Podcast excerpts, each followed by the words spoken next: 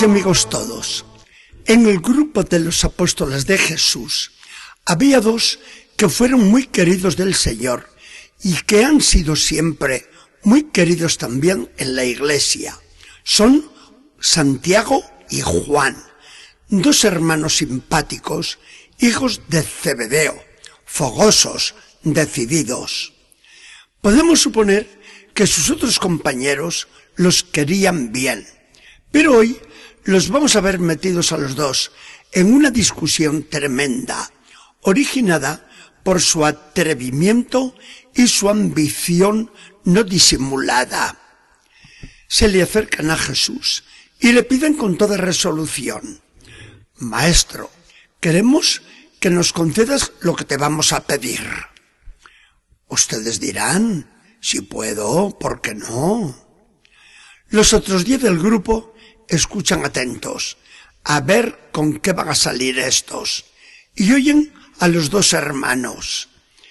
Mira, maestro, cuando llegue el momento de establecer tu reino, concédenos el sentarnos uno a tu derecha y el otro a tu izquierda. Los dos primeros ministros, nosotros. Una ocurrencia como esta no se le esperaba a nadie. Y mientras a los compañeros empieza a subirles la hiel, Jesús toma la cosa con calma. No saben lo que piden, ni ustedes ni su madre que se lo ha inspirado. Soy yo ahora el que les pregunto.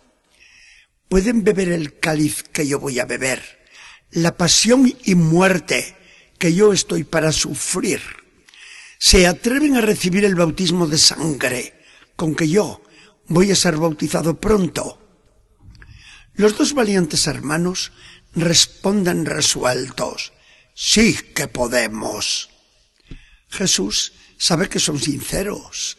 Le encanta la nobleza de estas almas generosas, pero les advierte sí que van a beber mi cáliz y un día serán bautizados con el mismo bautismo de sangre mío. Pero eso de sentarse a mi derecha o a mi izquierda, ser el primero o el segundo en el reino, eso, eso ya no es cosa mía, sino de aquellos a quienes se lo tiene reservado mi Padre.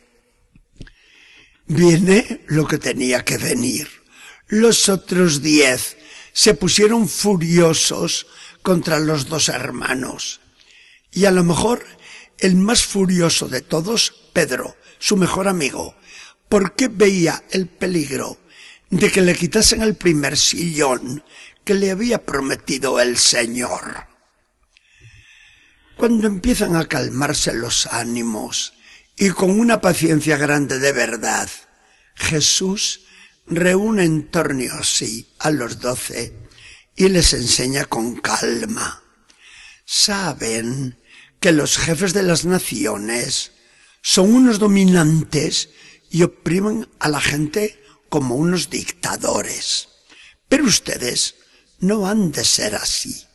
Entre ustedes, el que quiera mandar y ser el más grande, se ha de hacer el servidor de todos y quien quiera ser el primero, que se ponga en el último lugar, como yo, que no he venido para ser servido, sino para servir y para dar mi vida por la salvación de todos. Realmente, los apóstoles eran personas magníficas, pero el bueno de Jesús tenía que hacer derroches de paciencia para formarlos. Las veces que desde hace ya tiempo les está hablando de la humildad, del camino de la cruz, del servicio a los demás. Y que consigue al fin salidas de tono como la de Santiago y Juan, que ponen furiosos a todos sus compañeros.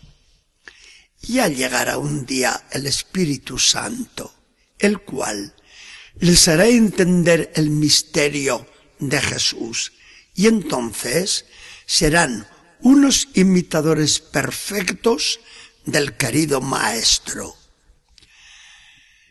Todo el problema de los apóstoles entonces consistía en no entender ese misterio de Jesús. Ellos seguían siempre con la idea de un Cristo triunfador y de un reino social y político. Y naturalmente todos soñaban en las carteras de los mejores ministerios. Cuando hayan visto morir a Jesús y el Espíritu Santo les haga entender el misterio de la redención, entonces serán ellos los primeros en abrazarse con la pobreza, con el cansancio, con una vida dura, con la muerte. De hecho, nuestros dos queridos amigos, Santiago y Juan, darán su vida por el Señor y por la Iglesia. Santiago será el primero de los apóstoles en dar la sangre al filo de la espada. Juan, ya muy anciano, y según una tradición bastante seria, será metido en una tina de aceite hirviendo, aunque saldrá de ella rejuvenecido milagrosamente. Ahora vayamos ya al Evangelio para nosotros. El camino de la Iglesia y de cada cristiano será siempre el mismo, bien aprendido de Jesús y de los apóstoles. Jesús salvó al mundo con la sangre suya derramada en la cruz. La Iglesia contribuye hoy a la salvación del mundo con el testimonio de la sangre de tantos hijos suyos que mueren mientras prestan los más humildes servicios a la humanidad doliente. La Iglesia no busca ni quiere privilegios, solo pide libertad para poder anunciar sin trabas el Evangelio del Señor. Y como en muchas partes le niegan esta libertad, la Iglesia tiene que abrazarse con la persecución y lo hace gozosa, porque entonces resulta en todo una imagen perfecta de Jesucristo.